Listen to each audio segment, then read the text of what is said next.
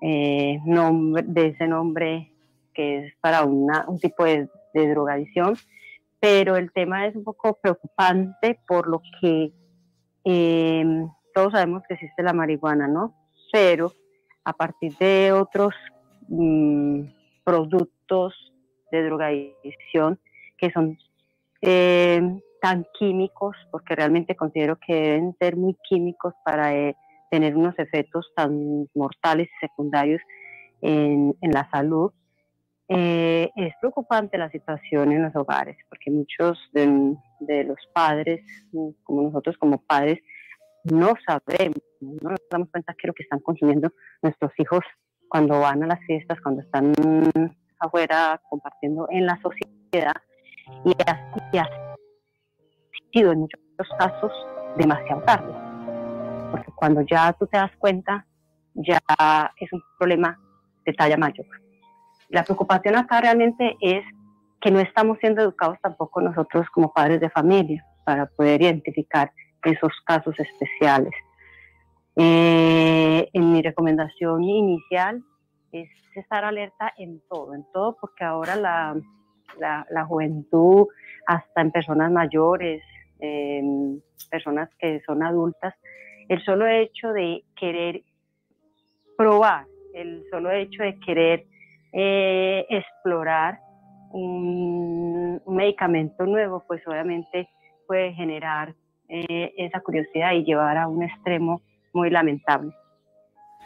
Sí, señora, pues eh, el propósito del programa es alertar y dar a conocer opiniones. No estamos eh, comprometidos con muchos por lo reciente del tema. Algunas autoridades invitadas pues se abstienen por ahora de eh, dar sus opiniones. Algunos toxicólogos también no quieren comprometerse, pero queríamos, a propósito de la inquietud de nuestro consejo editorial, pues tratar este tema.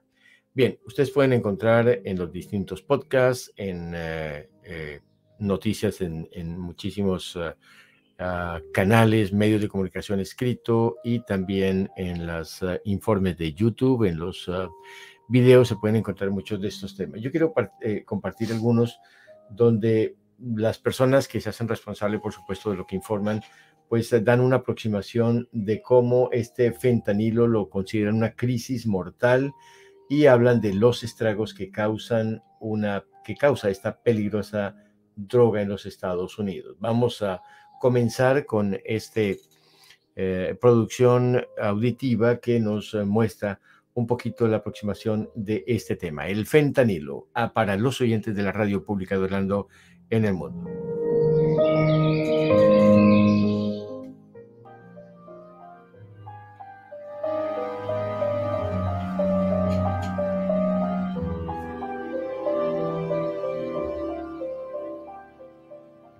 Estos son los efectos del fentanilo ilegal que se vende en las calles de Estados Unidos y que ha provocado una crisis de opioides en este país. Los cárteles de Sinaloa y el Jalisco Nueva Generación son responsables del tráfico de fentanilo que llega a nuestro país desde los puertos de Manzanillo, Colima y Lázaro Cárdenas, Michoacán, y de ahí a las calles norteamericanas.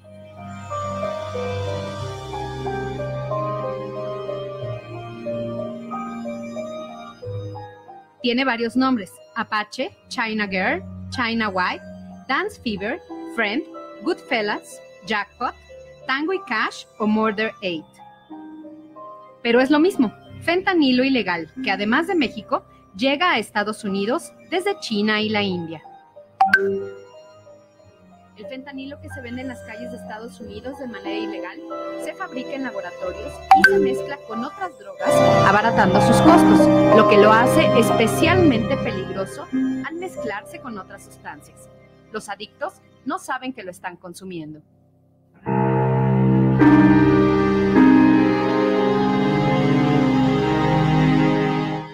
El Instituto Nacional de Abuso de Drogas de Estados Unidos afirma que el uso de opioides sintéticos provocó miles de muertes por sobredosis.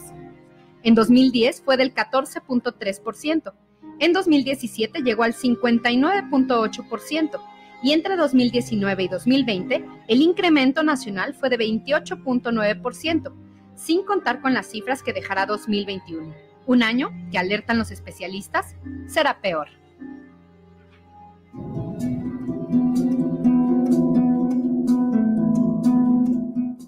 En Ohio, al noroeste de la Unión Americana, se encuentra el condado de Franklin y dentro de él Columbus, ciudad que hoy es reconocida como la más mortal del país por el consumo de fentanilo, responsable de la muerte de 744 de 855 adictos que sufrieron una sobredosis en 2020.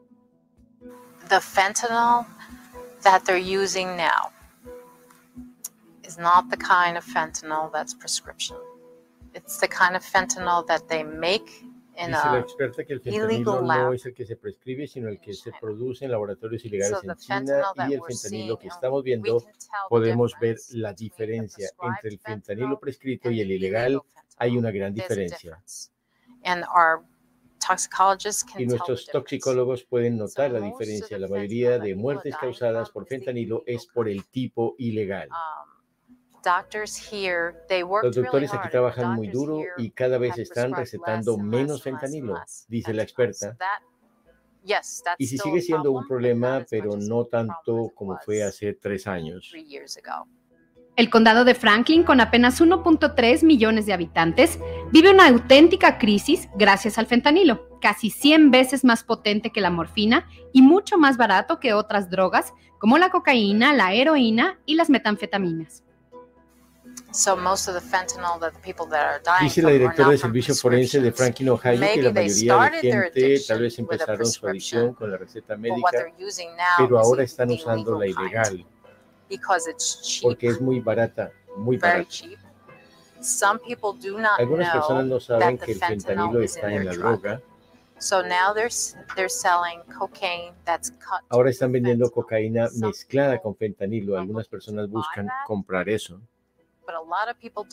pero muchas otras no saben que el fentanilo está en la cocaína. They take the cocaine, Entonces consumen la cocaine, cocaína pensando que es fentanyl cocaína pura, die. pero tienen Same thing with fentanilo y mueren.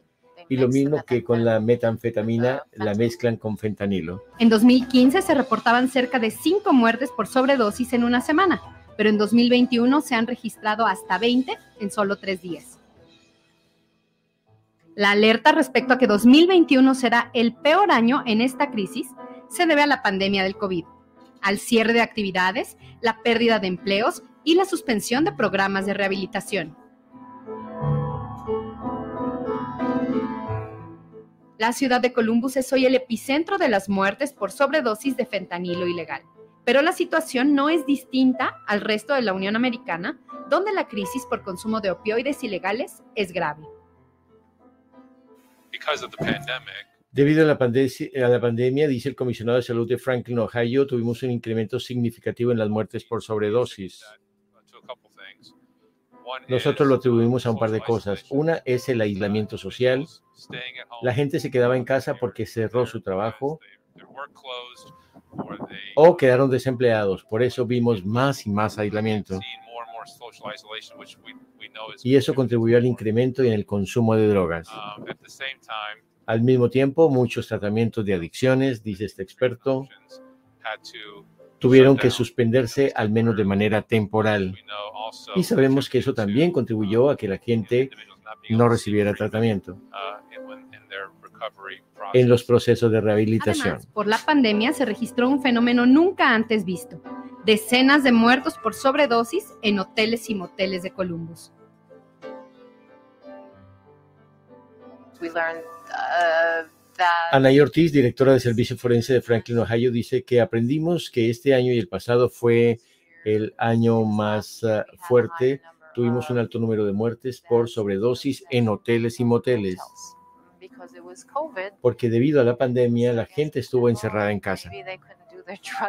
Tal vez no podían usar dro- otras drogas en casa, se reunían con los traficantes en los hoteles um, y ahí sufrían sobredosis. En respuesta, el Departamento de Salud de Ohio comenzó una intensa campaña de distribución de naloxona en los hoteles y moteles, un medicamento envasado en un inhalador que contrarresta los efectos del opioide y evita la muerte por sobredosis. El cuerpo de bomberos y los paramédicos de Columbus han sido capacitados para brindar atención de emergencia a los adictos que sufren una crisis por sobredosis. La naloxona se ha convertido en la única solución para frenar la muerte repentina. And you can actually use this to test. Dice Brianna McGlone, especialista en muertes por sobredosis, que absolutamente puede usar eso para contrarrestarlo. Si una sobredosis está sucediendo, ya sea una persona, un amigo, incluso hasta los empleados del hotel, pueden utilizar el Narcan, que es un spray que se coloca en la nariz y puede contrarrestar la sobredosis por opioides. También las pueden utilizar, hay múltiples organizaciones que las proporcionan sin costo. Incluso hay una Aunque se allí de en programa Ohio. limitado, el Departamento de Salud también implementó el llamado Safe Point o punto seguro para el intercambio de agujas entre adictos, un programa que se replica en cientos de ciudades norteamericanas como Nueva York, Chicago o Detroit. Además, las autoridades reconocen que frente a esta crisis, el programa de punto seguro es insuficiente y eso se debe a que la legislación en Ohio es muy restrictiva, casi conservadora. Dice it. Ortiz, directora del Servicio Forense de Franklin, Ohio. Aquí no les gusta, hay muchos, hay muy pocos programas. Tenemos uno en Columbus, pero es muy restrictivo. Um, Se lleva a cabo solo dos días a la semana durante unas cuantas horas. Um, Y solo está en dos ubicaciones. A una de ellas no es tan of sencillo llegar. Por lo que creo que debería haber formas creativas y un mayor criterio para atenderlo. There sh- should be more creative ways and open-minded ways to handle. Uh, Hay un patrón muy consistente, dice Rick Um, Barclay de Equitas Health, level, 33% porque cerca del the people 33% de la gente que se in involucra en el programa de intercambio de agujas uh, termina receive por buscar algún tipo de servicio de recuperación o asistencia como resultado directo de su participación en dicho programa. That is just something Eso es algo que ha evolucionado naturalmente a través de la construcción de esas relaciones building those relationships and knowing who, y saber uh, en quién pueden confiar para guiarlos en la trust dirección to guide correcta. them in the right direction. La mayoría de víctimas mortales del fentanilo son hombres blancos, pero los casos entre hispanos y afroamericanos van en aumento. por ejemplo, en la población hispana lo que yo veo es, eh, a raíz de toda eh, lo que es la problemática de inmigrar, de padres de familia que no cuentan con suficientes recursos para sostener sus familias, para proveer supervisión, para proveer un, lugar donde sus hijos puedan crecer sanamente. Estos niños eventualmente crecen y están eh, en alto riesgo, ¿verdad? Que eso es lo que hemos visto últimamente en población joven latina eh, o en adultos jóvenes, digámoslo así también, donde se ve que está el mayor uso de sustancias. Debido a la pandemia, muchos programas fueron congelados y las autoridades sanitarias se vieron obligadas a buscar alternativas como el envío a domicilio de naloxona y pruebas para detectar fentanilo. people who were in Gente que estaba en recovery rehabilitación comenzó a usarlo nuevamente, dice Teresa Sigret, la directora de planeación del Departamento de Salud en Ohio, y debido, dice, a que no podían recibir tratamiento, la crisis creció aún más. 2020 brought A partir de 2020 our nuestros números se triplicaron y um, realmente they empeoraron mucho. um, Y luego tuvimos que innovar. ¿Qué podemos hacer para seguir brindando servicios a las personas para abordar esta crisis? Se pregunta esta funcionaria de la Universidad de Ohio. Porque nosotros queremos que la gente aún esté a salvo. 2021 is probably going to be more Continúa diciendo ahora 2020, Anaí Ortiz, we are 2021 so, fue probablemente uno de los años más de, de alto consumo y estamos um, muy apretados de trabajo. Debido a todas las dudas que surgen sobre el mayor número de muertes. Son las muertes por sobredosis, número uno, homicidio, accidentes uh, vehiculares. Um, Están descubriendo que gran parte de la violencia con los homicidios puede estar relacionado con las drogas, agrega. Entonces tenemos un problema con las pastillas y las ah, pandillas son las que probablemente estén distribuyendo las drogas. Um. Y los accidentes vehiculares, no tengo los números, los están haciendo ahora, pero muchos de estos accidentes vehiculares, el conductor o el del otro auto, the driver or the other car had a driver who was el conductor o está borracho o drogado So I think Entonces creo que la situación de las drogas está afectando muchas áreas, muchas piezas diferentes de nuestras vidas.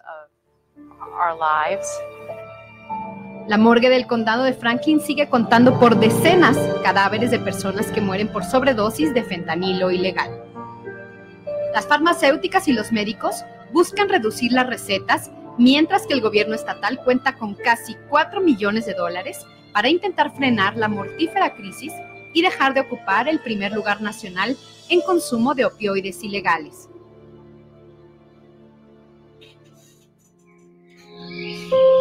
Muy bien, agradecemos eh, mucho a este programa Milenio que trata temas eh, en especial eh, como este que acabamos de escuchar y que nos da luces, eh, Homero, Claudia, eh, Pauluna, de este tema que hasta ahora se empieza a abordar y que de alguna forma puede ser un daño, un efecto colateral del COVID-19. Eh, quiero escuchar de ustedes para los oyentes algunas consideraciones de lo que ya se conocía, de lo que nos contaba Homero, como en una importante avenida aquí de Orlando, de la Florida, eh, alguna vez vio como una joven estaba eh, manejando de manera errática, muy eh, bajo algún efecto que hacía que su coche estuviera encima del andén. Ah, Homero, Sí, es algo preocupante, porque además de que la misma persona se está destruyendo biológicamente, puede ocasionar accidentes muy graves eh, al conducir, eh, también violencia, y es algo que se expande más allá de la persona, de la autodestrucción de la misma persona y también a otras personas inocentes, pues que van por la calle y van a ser víctimas de violencia o de accidentes que pudieron haber sido evitados. sí, muchas gracias, eh, eh, Homero. Mm, Paolo, ¿eh? También eh, es importante destacar que la, la industria farmacéutica eh, tiene un ánimo de lucro y por consiguiente lo adictivo va a tener más demanda, ya sea por un medio prescrito o por un método ilícito. Entonces la invitación es a las personas a, cuestionar estas prescripciones antes de usarlas. Eh, dense la oportunidad de explorar opciones antes de seguir un solo camino que a lo largo puede tener o tiene resultados de, fatalidad y, no de solución o sanación eh, cuestionen que todo aquello que de comienzo ya tenga un riesgo de adicción o dependencia es cuestionable. Eh, les doy esa invitación. Muchas gracias, eh, Pauluna. Los oyentes también pueden acudir con, obviamente, las ah, debidas eh, precauciones a buscar imágenes de personas que, como dice Daniel Homero Rodríguez, Homero Daniel Rodríguez, pues caminan de una manera mm, sin control y se les asocia con las películas de zombies por efecto del fentanilo. Claudia Guerra. Bueno, sí, me quedé, mm, eh, relacioné mucho lo que el, con la persona que estaba hablando nos informaba, porque realmente cuando una persona tiene un comportamiento agresivo o un comportamiento que no es normal, un hijo, el esposo, cualquier miembro de la familia, por lo general eh, se cuestiona uno a, qué se debe ese comportamiento que no es normal, ¿no? Entre los parámetros de convivencia. Y tengo un caso que hace unas cuantas semanas, siendo más o menos una o dos semanas, una, una amiga me llamó para informarme lo triste que estaba una compañera de trabajo con la situación en su casa y debido precisamente al tema de las drogas. Esta persona estaba amenazando a su mamá, estaba casi que en un estado de violencia donde la propia madre tuvo que llamar a la policía para que se llevaran a, esta, a este joven que no es ni tan joven porque ya teniendo casi 29 años, eh, agredió en contra de la mamá. Entonces estos comportamientos son lamentables debido a que hasta la misma persona cuando ya entra en ese, en ese, en ese mm, comportamiento de drogadicción o en esa adicción tan excesiva que a veces no sabe ni qué es lo que está consumiendo porque solamente voy con mi amigo, voy y descubro qué es esto y no sabe las consecuencias que va a tener en, en, su vida de ahí en adelante. Porque hay unos, unos, unos unas drogas que, como dicen mm, eh, en el ámbito social, es solamente soy un fumador eh, social, ¿no? Pero es, un riesgo tan alto de saber qué es lo que va más allá de ese, de ese químico que está consumiendo. Mm, como te dije inicialmente, Gilberto, y les digo a los estudiantes, no conozco de drogadicción, no conozco de muchos, de muchos tipos de drogas, pero yo sí sé que el solo hecho de tener una adicción ya es un problema muy, pero muy fatal eh, en las familias. Yo los invito a que como padres de familia, como, como propios jóvenes, antes de, de pronto consumir algo que no sabemos ni qué es lo que va a afectar. Yo, por ejemplo, antes de tomar un medicamento que es hasta mm, recetado por el médico, yo voy al internet y veo primero qué consecuencias tiene, qué, para qué me va a servir y, y por qué lo tengo que tomar. Entonces, sería bueno que también antes de hacerlo, pues investiguemos y nos eduquemos un poco en cuanto a qué tipo de producto es el que va a consumir nuestro cuerpo y los efectos secundarios que va a tener. Sí, muchas gracias Claudia Guerra. Esta información proviene del diario.es, una página informativa en la internet y dice que el fentanilo, la droga que está causando una tragedia en Estados Unidos y es que más de 100.000 personas murieron por sobredosis en un solo año el mayor aumento jamás registrado en el país. Las muertes, dice, fueron provocadas principalmente por una sustancia más potente que la morfina y cuenta como en agosto del 2020 Luca Manuel, de 13 años, iba a empezar octavo grado al día siguiente en Redding, California. Tenía muchas ganas de ver a sus amigos. Su madre le había comprado un montón de mascarillas y material escolar para su primer día de clase presencial en seis meses. Una semana antes le habían hecho una endodoncia y todavía le dolía la boca. Envió un mensaje en Snapchat porque quería comprar marihuana para el dolor. El vendedor le dijo que tenía una sustancia mejor. Él, eh, la droga conocida como Percocet.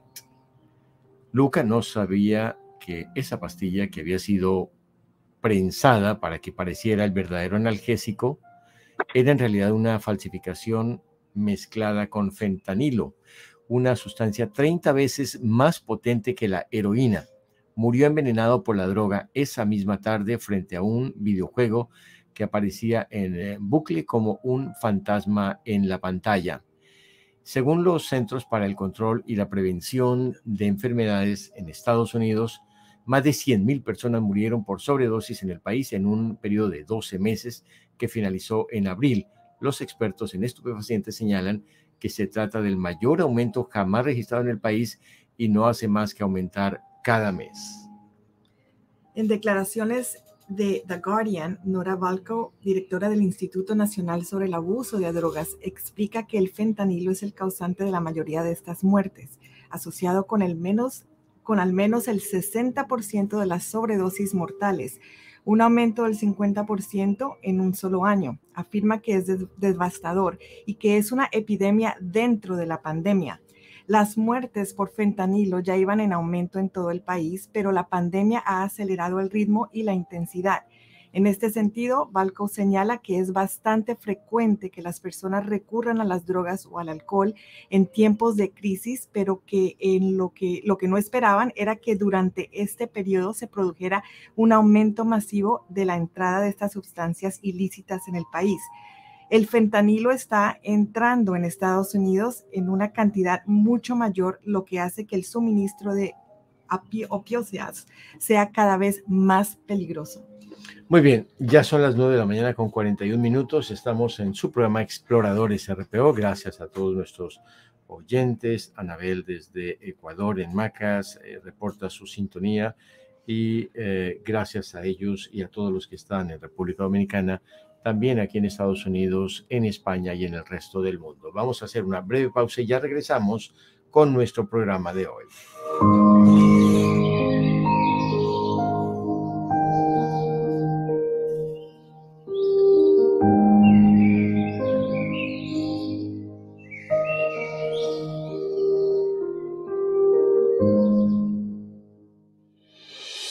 La Radio Pública de Orlando RPO Incorporada te invita a apoyar con tus donaciones este proyecto de información, noticias y entretenimiento concebido para toda la familia. Tú puedes donar desde un simple dólar en adelante ingresando a nuestra página de internet www.radiopublicarpo.org. Repetimos, www.radiopublicarpo.org. Con tu aporte, contribuirás a mantenerte informado a través de nuestros boletines de noticias, resúmenes y programas especiales, como el de los jóvenes exploradores RPO, el cual se transmite los sábados a partir de las 11 de la mañana.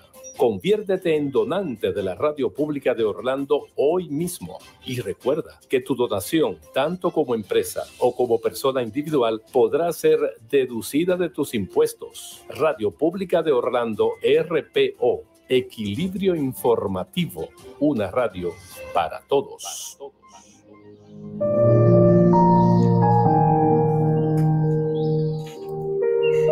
Son las 9 de la mañana. Son las 9 de la mañana con 42 minutos. Aquí en la costa este de los Estados Unidos, 8 y 43 en el centro del país, misma hora en Colombia, Perú y Ecuador. Gracias a nuestros oyentes madrugadores y a nuestros guías que también han tomado eh, eh, sus eh, previsiones para dormir un poquito menos y acompañarnos en este fin de semana de descanso.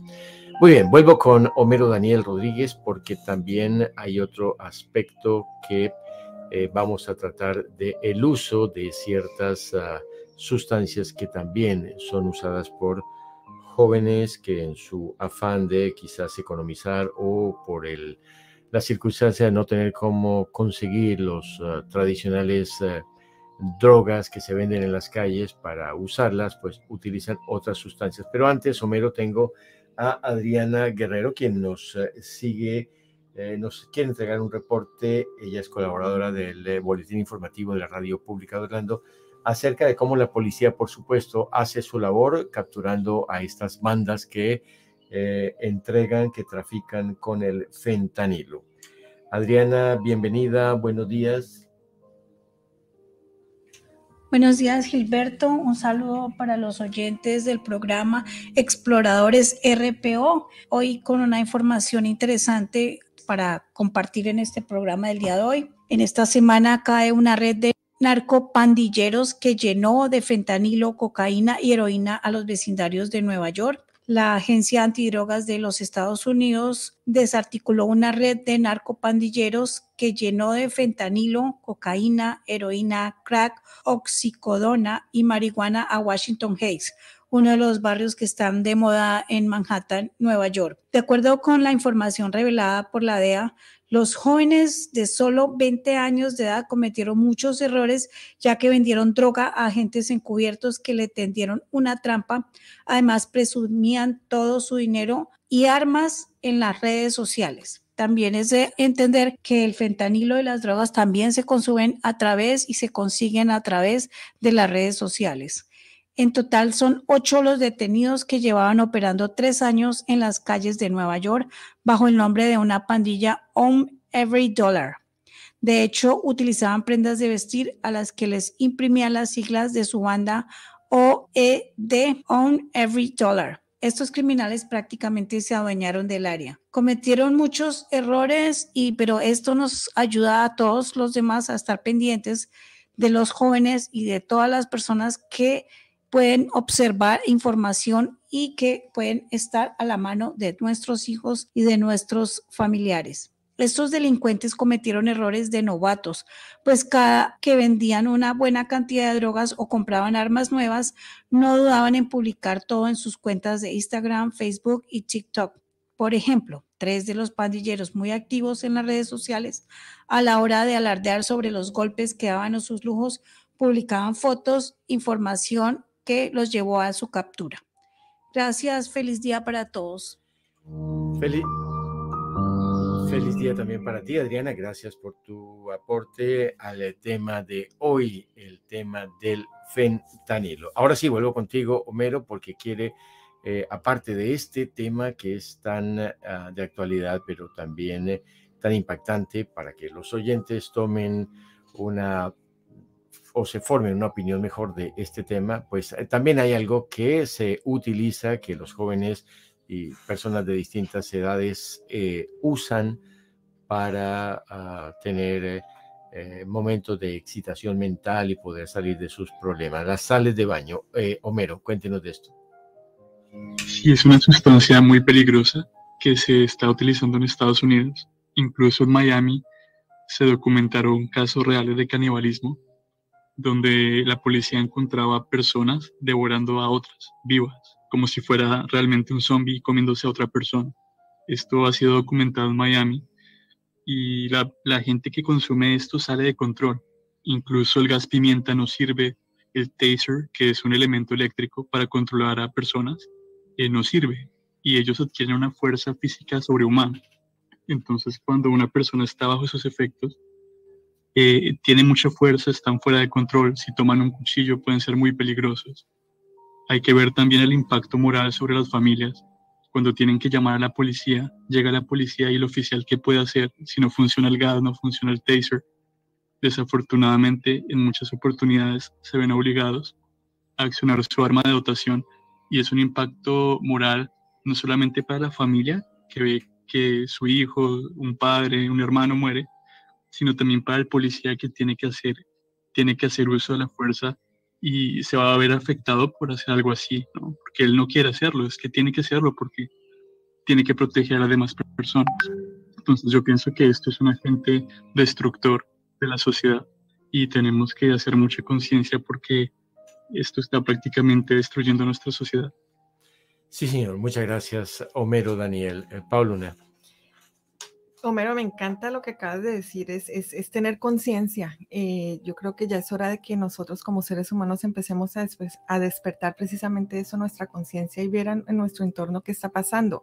Y más allá de ir a usar una medicina o, incluso lo que tocaste, Homero, también, eh, es, eso, eh, hablaste de, de, una agua salina. Entonces, cualquier cosa puede tener o se puede volver una adicción la cuestión aquí es en qué nos está llenando, qué vacío está llenando en nosotros esa adicción, porque como bien dije al principio, puede ser incluso adicción a la comida, eh, puede ser dependencia con una persona, puede ser dependencia de relaciones abusivas, eh, o sea, cualquier cosa se puede volver una adicción. Entonces es más bien un mirar hacia adentro, hacia nosotros mismos y empezar a cuestionarnos es qué está pasando en mí que está creando esta o está generando esta dependencia.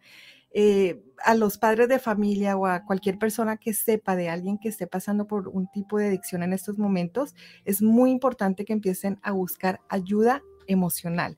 Eh, esto, esto es un apoyo muy grande y, algún, tipo de guía que les pueda empezar tal vez a abrir un poco la conciencia misma y a ver adentro de nosotros es ese dolor, esa herida que llevamos dentro, nos está generando esa dependencia a ya ustedes eh, le colocan el nombre a lo que estén dependientes, pero eh, cuando sanamos de raíz ese dolor, esa herida que llevamos desde, desde pequeños, empieza a sanar todas esas dependencias y nos volvemos seres independientes, que es realmente nuestra esencia. Es esa independencia y esa libertad como ser. Ya no necesito nada allá afuera, allá afuera no hay nada que me pueda llenar. Todo eso ya lo tengo dentro de mí. Entonces, cuestionemos y como sociedad, como dijo Homero, eh, empecemos a tener conciencia de nosotros mismos y, de qué está pasando dentro de nuestro eh, ser y nuestro corazón. Sí, señora. Muchas gracias. Pauluna Valencia, experta en coach en sanación holística. Claudia, estamos enfilándonos al final del programa. Algunas eh, observaciones, comentarios sobre estas nuevas circunstancias. Homero Daniel propuso el tema de que no solamente el fentanilo, la marihuana, la cocaína, sino que algunas sustancias que se consiguen eh, en la casa o cerca de ella son utilizadas como unos ah, eh, estimulantes que, que generan infortunadamente una dependencia. Bueno, realmente, gracias Homero por la información. Tenía ni cuestión a poco, parte, no me gustó Vamos a mejorar un poquito el sonido. Perdón, Claudia, vamos a mejorar un poquito el sonido. Parece que nos eh, se nos está perdiendo la señal. No sé si nos escuchas ahora, Claudia, si te mueves un segundito a un lado o a otro. ¿Quieres probar tu sonido, Claudia, por favor? Que se estaba perdiendo. No.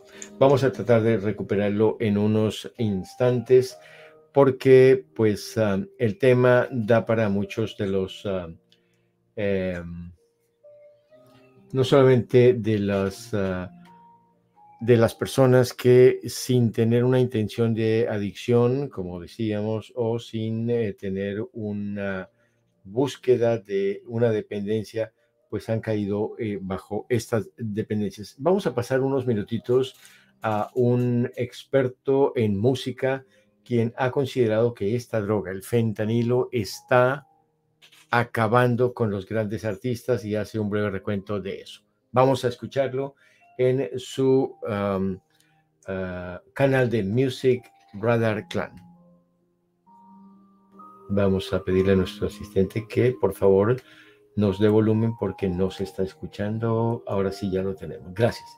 Decir porque no quiere desatar la alarma social que es opiáceos Tampoco hizo falta porque, curiosamente, un fotógrafo consiguió colarse y tomar una foto del baño en el que murió. La foto es terrorífica, la foto habla por sí sola. Y Kanye West, que es un tío muy listo, consideraba que esa fotografía es ya parte de la historia de la música, así que decidió comprársela a ese fotógrafo por una cantidad absurda de dinero.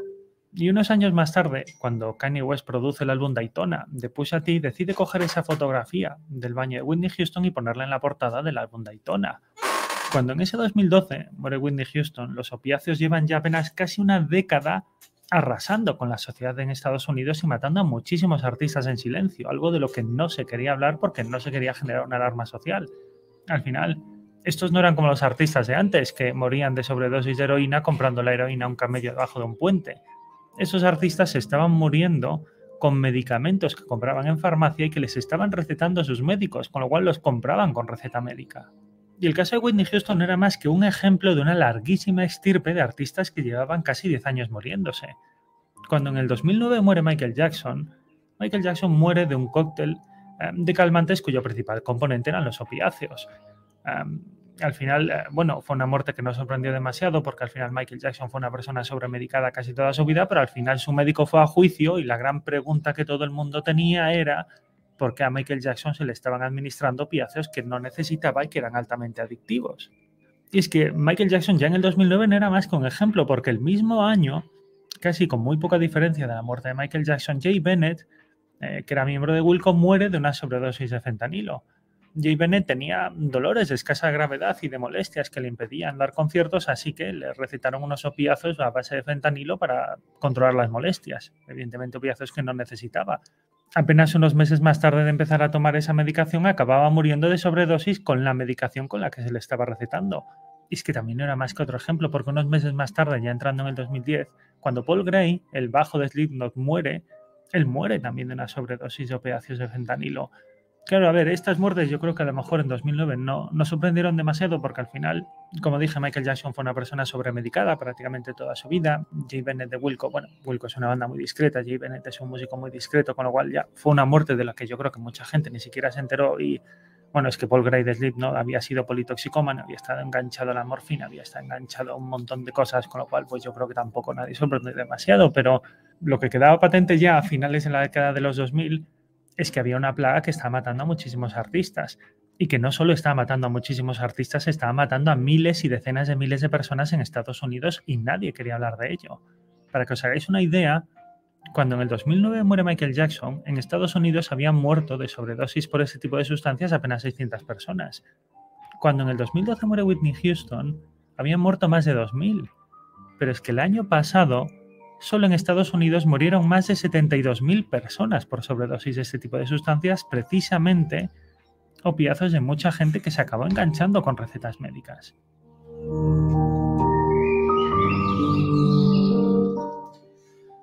Pues muchísimas gracias a nuestro invitado para este programa de Music Radar Clan. Bueno, vamos llegando al final de nuestro espacio informativo y me gustaría eh, escuchar las conclusiones. Vamos a tratar de si Claudia ya está con su audio mejorado para poder eh, terminar este programa que nuevamente se lo agradecemos muchísimo a todos los oyentes, a los uh, amigos de la radio pública en el mundo y a todos quienes han confirmado a través de las redes en YouTube, RPO Radio, su audiencia, el estar eh, atentos a este programa. Nuestro departamento de promoción, publicidad y mercadeo va a, como lo hace todos los sábados, a subir este espacio como un podcast y lo vamos a tener en la página. Gracias a todo nuestro equipo encabezado por Oscar Niño. Muy bien, comenzamos, María, perdón, no, vamos con, con, con, eh, Valencia. Bueno, Pao, los resultados, las conclusiones, ¿qué se puede aprender de nuevo de este programa y cuál es la recomendación final? 30 segundos. Recomendación final, eh, Gilberto, es eh, como mencioné antes, es empecemos a mirar nosotros mismos desde nuestra parte emocional. Eh, qué hay en nosotros, todos esos conflictos que llevamos dentro, que se están mostrando allá afuera y esas dependencias que estamos generando basado en esos vacíos. Es que eso es súper importante, eh, lo, vuelvo a destacar porque el, entrar en esa, en esa parte de nosotros y no evitarla usando una, una droga para no ver y no sentir ese dolor y esa herida, eh, es, es, sanar de raíz y es darnos la oportunidad de tener una vida plena y completamente libre de cualquier dependencia. Pauluna, Vale Pauluna Valencia, experta, coach en sanación holística, un correo electrónico donde te puedan encontrar para eh, si algún oyente quiere más información contigo. Claro que sí, Gilberto, es Paola Vena 344 arroba yahoo.com. Muy bien, muchísimas gracias. Claudia Guerra, para cerrar, 30 segundos. Bien, Homero Daniel Rodríguez, gracias por plantear el tema, gracias por tus aportes y mmm, seguramente muchos de los oyentes, pues al quedar eh, inquietos con esta información, van a ahondar en la misma y eh, se genera un efecto positivo de formación. Homero Daniel. Eh, con mucho gusto y espero que las personas tomen un interés, una curiosidad genuina de aprender, de informarse, porque realmente del conocimiento acerca de estos temas depende la vida y el futuro de nuestra sociedad. Sí, señor, muchas gracias. Claudia Guerra, no sé si en este último intento nos escuchas. ¿Ahora me escuchan ustedes? Sí, señora, perfectamente. 30 segundos para, segundos para cerrar. Lo estaba diciendo anteriormente que gracias, Homero, por esa información, porque realmente ni la conocía. Yo creo que es hora de decir nuevamente que hacía mucho tiempo le decíamos no a las drogas, hay que tener conciencia de lo que realmente nos espera en el futuro, que es un futuro muy lindo. Todavía tenemos muchas expectativas, nuestros jóvenes deben de creer en sí mismos y no confiar en que la droga es lo que los lleva a una mejor calidad de vida. Eh, los padres de familia, mucho acompañamiento con sus hijos y tenemos que seguir buscando mucha información acerca de este tipo de medicamentos o de tipo de drogas que están usando nuestros jóvenes. Muy bien. No Claudia. a las drogas. Muchísimas gracias. Eh, Daniel, eh, Pauluna, Claudia, nos vemos en ocho días. Si las condiciones y Dios lo permite, estaremos acá. Lo mismo a todos los oyentes. ¿no? Feliz resto de sábado para ustedes. Gracias, Gilberto. Gracias, Gracias a todos. Gilberto. Gracias. Día.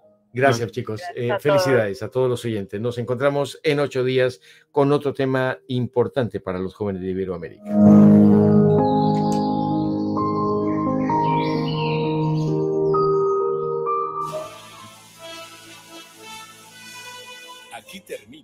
Programa familiar Exploradores RPO. Durante los últimos 60 minutos tuvimos como invitados especiales a los jóvenes para escuchar sus inquietudes y de la mano de especialistas compartir sus consejos. ¿Qué quieren ser nuestros chicos cuando sean grandes? ¿Y qué están haciendo hoy para lograrlo? Gracias a nuestros invitados especiales, guías y expertos en distintos temas de educación, deportes, aficiones, ciencia, cultura, espiritualidad y familia. Volveremos el próximo sábado a las 9 de la mañana, hora del este de los Estados Unidos, a través de esta su frecuencia favorita, la Super Mega 247.com y nuestra página en YouTube RPO Radio. Exploradores RPO, donde los chicos de Iberoamérica escuchan y son escuchados. Conduce Gilberto Alvarado. Esta es Super Mega 24-7, transmitiendo desde Orlando, Estados Unidos,